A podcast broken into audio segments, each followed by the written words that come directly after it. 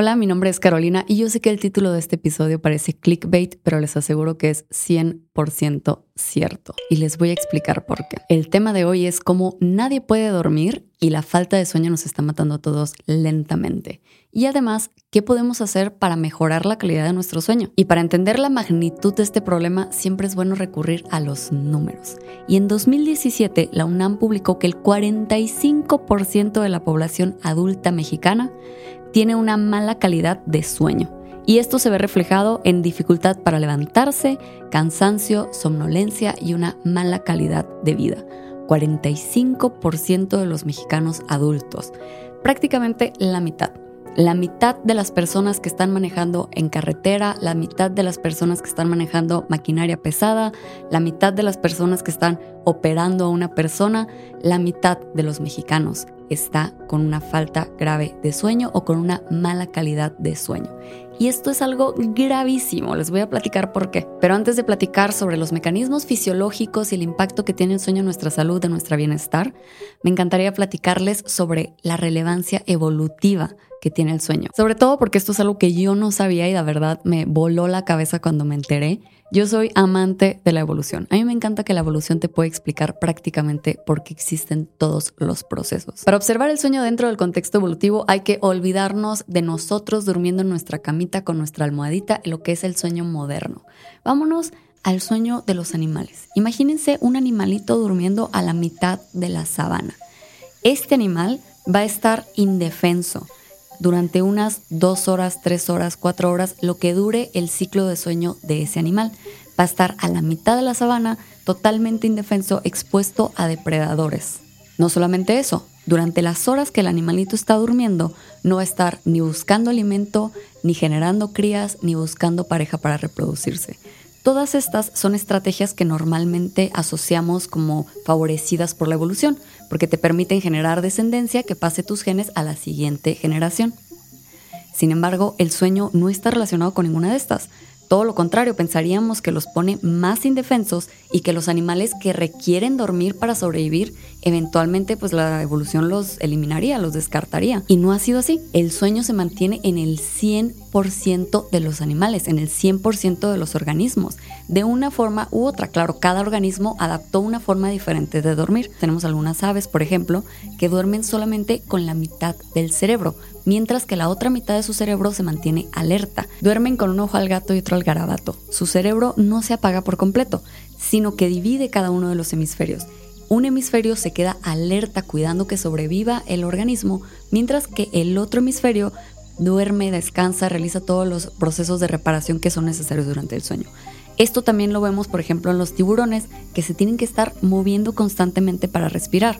Con todo y que necesitan moverse para respirar, el organismo consiguió la forma de permitir que su cerebro duerma, que su cerebro descanse, aunque sea solamente haciéndolo un hemisferio a la vez. Así es que el sueño no solamente ha sido favorecido por la evolución a través del tiempo, sino que también a través de las especies, cada una de ellas encontrando una estrategia para hacerlo posible. Y siguiendo sobre esta línea de la relevancia evolutiva, pero yéndonos un poquito más hacia lo que nos concierne a nosotros como humanos, aquí es donde se cree que entraron los cronotipos nosotros también como seres humanos que antes no teníamos estas casas, estos refugios donde dormir, tuvimos que buscar la forma de mantenernos cuidados, aunque nuestros periodos de sueño son más largos que los que a veces vemos en la naturaleza. El ser humano se le recomienda que duerma entre 7 y 9 horas al día. Se tiene la teoría de que estos cronotipos surgieron de la tendencia del ser humano a vivir en sociedad. El ser humano tiene periodos de sueño más largos que los que vemos en la naturaleza. De hecho, se nos recomienda que durmamos entre 7 a 9 horas. Imagínense para un animalito que está a la mitad de la sabana, un primate desvestido a la mitad de la sabana, inmóvil, durante 8 horas. Ahora imagínense 10 animalitos de esos. Son 10 animalitos, es un buffet para los depredadores. Entonces, la estrategia que se desarrolla como este animal social que es el ser humano es que existan ciertos individuos que permanecen alerta durante la noche cuidando al grupo y hay ciertos individuos que permanecen alertas durante el día cuidando que, mientras duermen los que cuidaron durante la noche. Es decir, que la evolución favoreció a los grupos donde existía esta mezcla entre individuos que estaban más alerta durante las noches e individuos que estaban más alertas durante las mañanas. Ambos eran necesarios para la sobrevivencia de todo el grupo. Aquí vale la pena agregar que en esos tiempos evolutivos de nuestro pasado, las personas que nos cuidaban durante la noche podían dormir durante el día sin ningún problema, no tenían un horario de oficina donde estar, no tenían que ir a la escuela, descansaban y reponían sus horas. Hoy en día no es así. Las personas mañaneras inventaron el mundo mientras nosotros, las personas nocturnas, dormíamos. Y la verdad es que ahí sí nos amolamos, no hay de otra. Y yo soy de ellos, o sea, yo soy una de estas personas que de verdad, mi punto de mayor claridad en la vida, o sea, cuando estoy más cerca del nirvana es a las 2, 3 de la mañana. Se los juro que traigo el cerebro filoso a esa hora. Y aún así pues ni modo amigos, nos tocó amolarnos, tenemos que hacer una revolución, cambiar el mundo, pero por lo pronto nos tenemos pues, que acoplar a lo que tenemos hoy en día, que es el cronotipo, pues el que triunfó fue el cronotipo de la mañana. Aquí el tema es cuando traducimos estos dos cronotipos diferentes a la sociedad moderna en la que existimos. Esta que paga impuestos, que llena hojas de Excel y claramente vemos como hay un cronotipo que está desfavorecido. Y créanme que los entiendo, yo sé lo que se siente. Tengo 30 años en esta batalla interminable por tratar de dormirme temprano, para tratar de despertarme temprano, para tratar de tener energía en el día y no es algo que se me dé natural. Cuando he logrado ha sido base de muchísima disciplina y ahorita vamos a platicar sobre cuáles son las estrategias que funcionan para que todos, sin importar nuestro cronotipo, podamos tener un sueño de calidad y un sueño completo. Pero antes de eso vamos a platicar sobre cuál es la relevancia fisiológica del sueño, por qué es necesario que durmamos estas 7 a 9 horas. Y como lo dice el título, la falta de sueño no solamente daña nuestra calidad de vida, también nos está matando.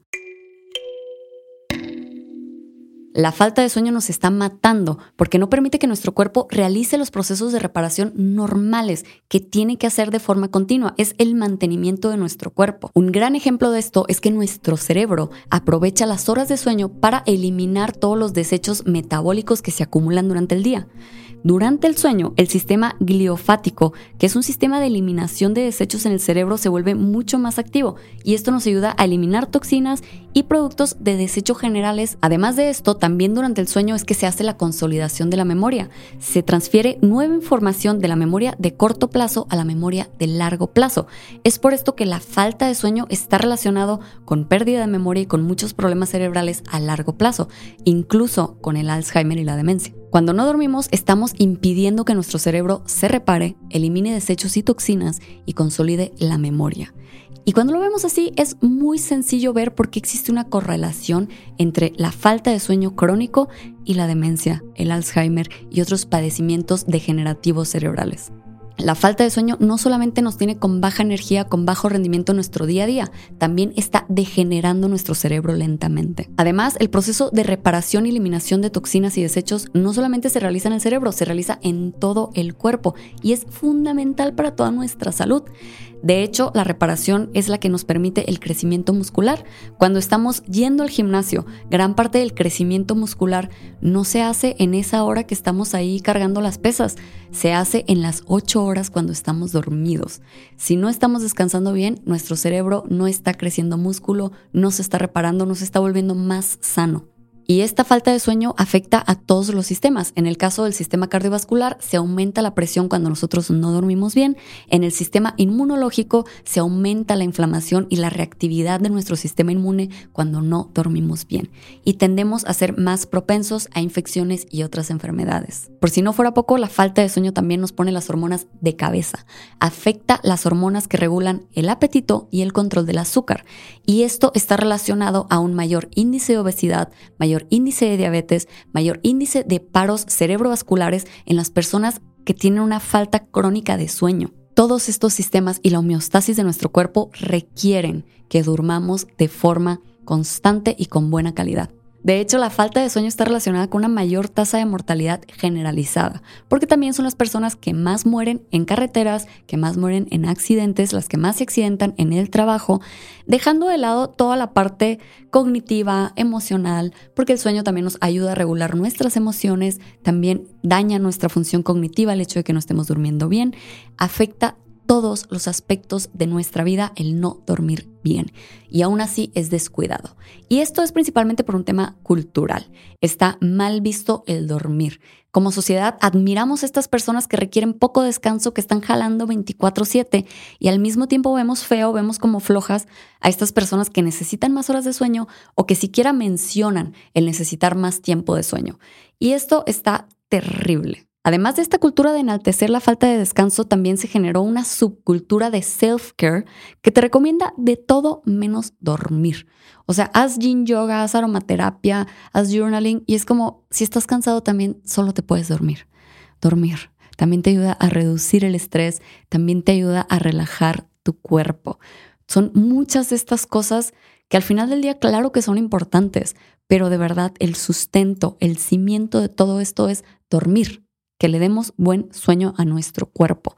No se dejen llevar por hacer veladoras y por prender una velita y meditar. Si no están durmiendo bien, todas estas cosas son accesorios que van arriba, que mejoran cuando ya hay algo bueno sobre qué construir.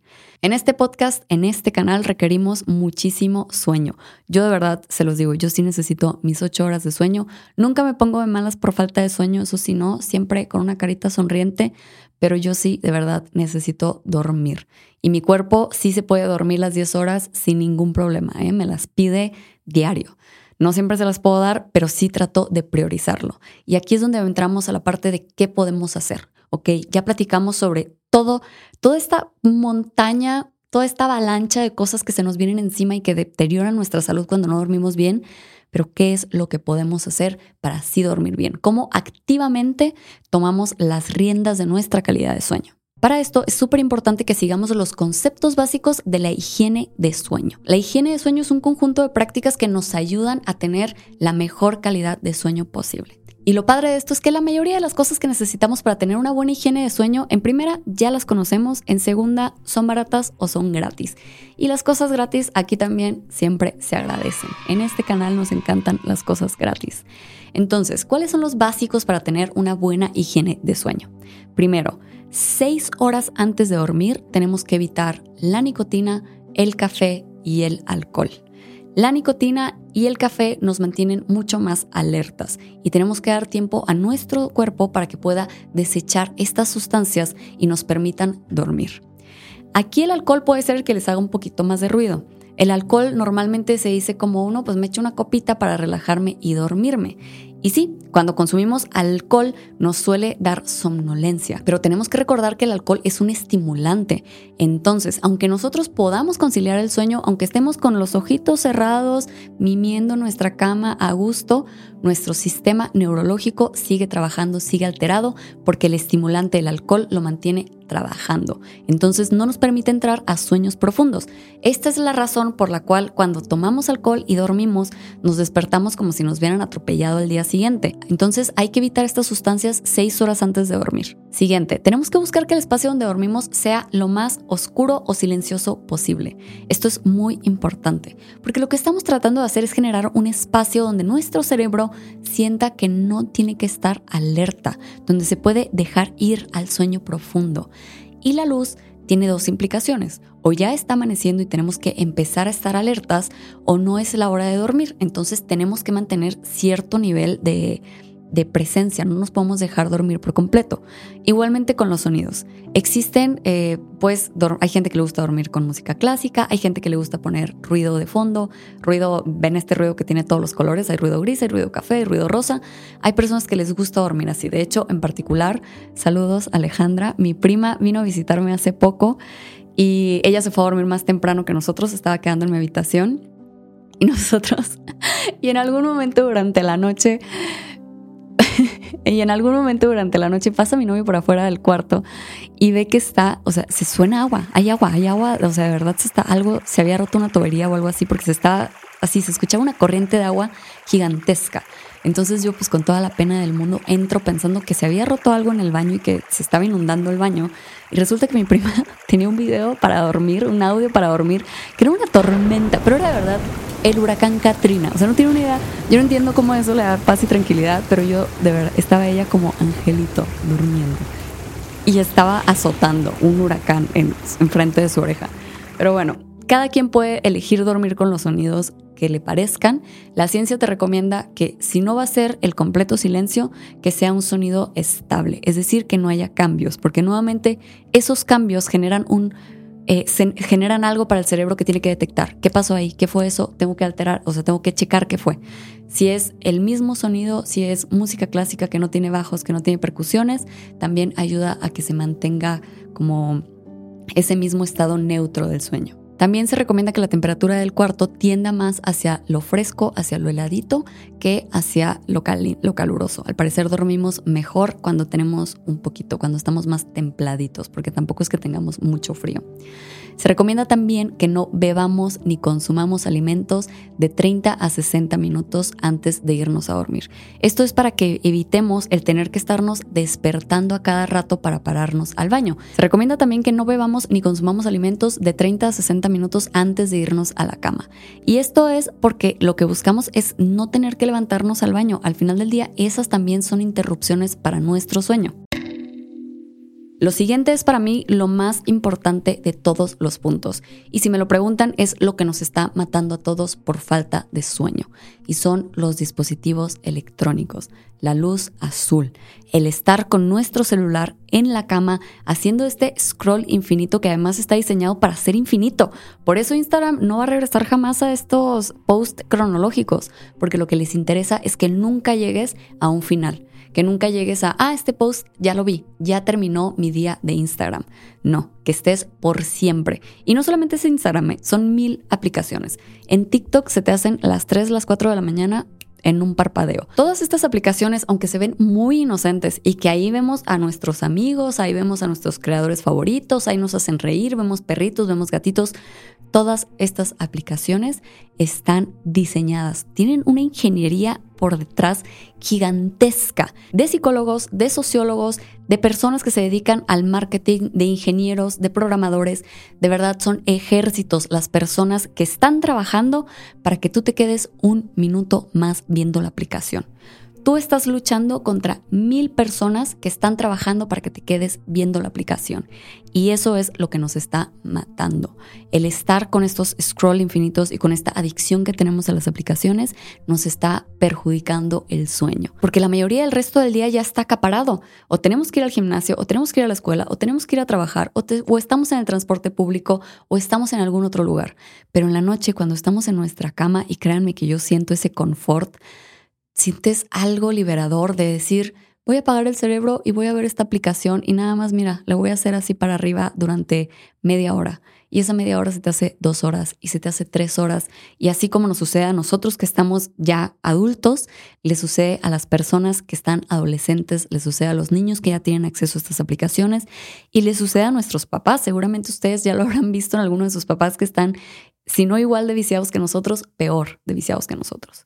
Entonces, el scroll infinito no solamente nos mantiene con pequeños goteos de dopamina que nos mantienen alerta, sino que la luz azul también interfiere con la producción de melatonina, que al final la melatonina es una hormona que nos relaja, que está diseñada para que entremos al sueño, que nos ayuda a conciliar el sueño.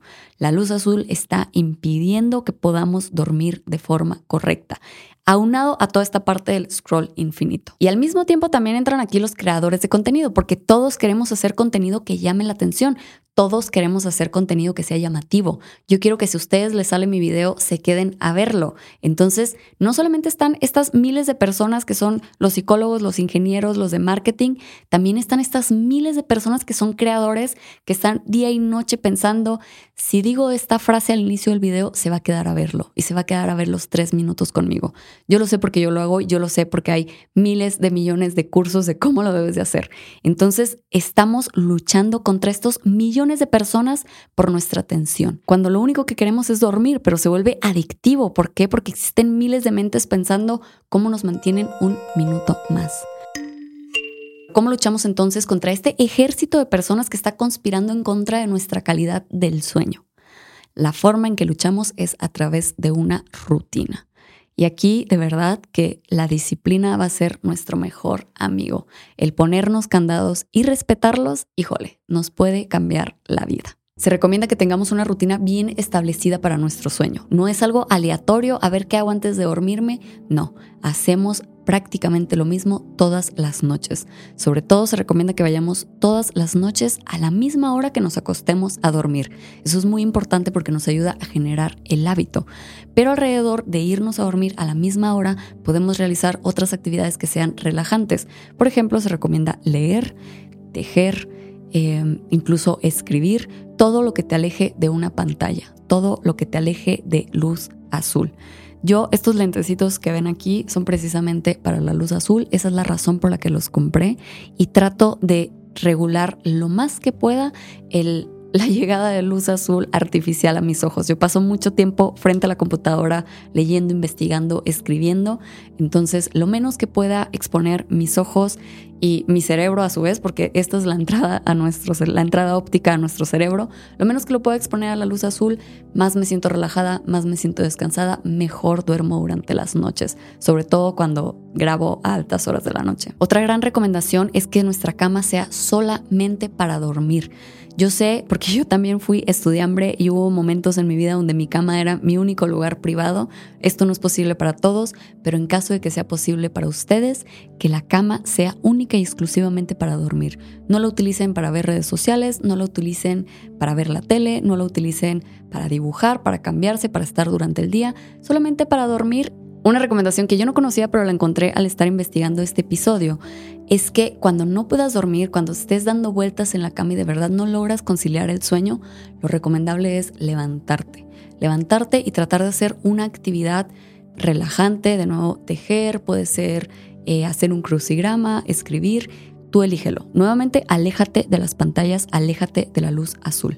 Pero al hacer estas actividades relajantes, o sea, al pararte de la cama y hacer esta actividad relajante, te sirve porque muchas veces lo que no nos permite dormir son pensamientos que estamos ahí como desenmarañando, a algo le estamos dando vueltas. Entonces, pararnos, hacer una actividad que nos relaje, nos ayuda a repasar esos pensamientos, permitir que nuestra mente lentamente los deje ir y una vez que sintamos nuevamente la necesidad de dormir, regresamos a nuestra cama. Y ahora sí, dormimos.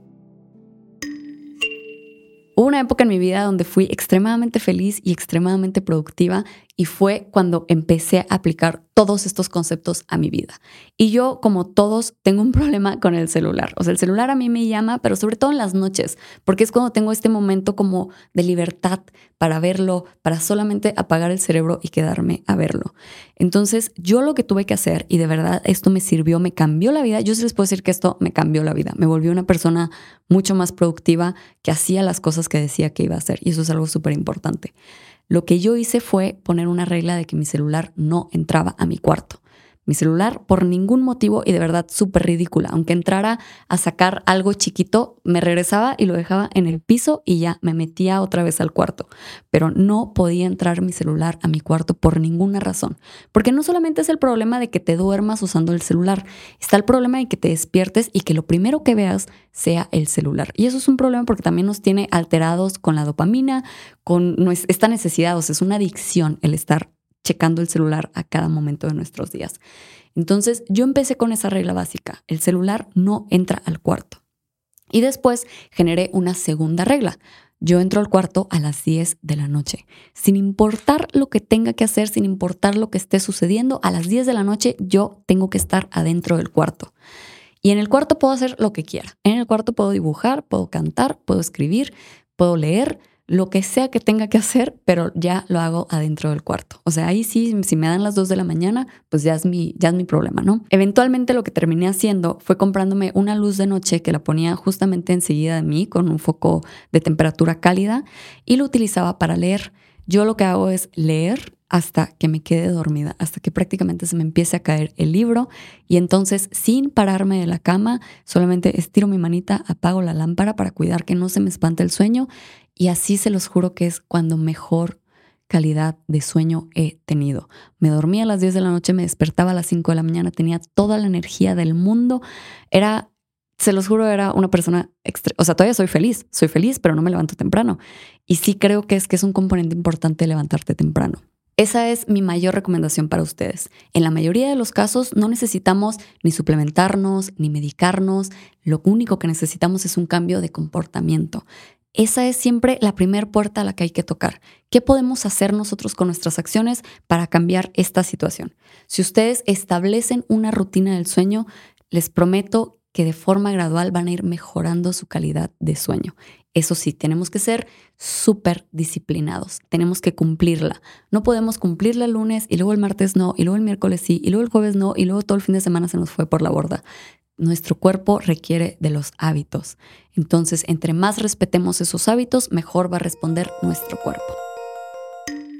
Espero que les haya gustado este episodio. Yo de verdad soy una apasionada del sueño y estoy segura, esto sí de verdad, vamos a un notario y se los firmo, que así como hoy en día existen nutriólogos, psicólogos, entrenadores para el gimnasio, se va a volver más común que tengamos especialistas para el sueño, porque es un problema que nos está afectando parejísimo a todos todos tenemos malas horas de sueño.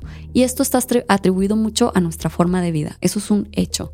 Pero existen cosas que podemos hacer para tratar de mejorarlo. Espero que les haya gustado el video de hoy. Me dio muchísimo gusto tenerlos por aquí. Y recuerden que si se suscriben al canal voy a ir personalmente a sus casas a darles un abrazo.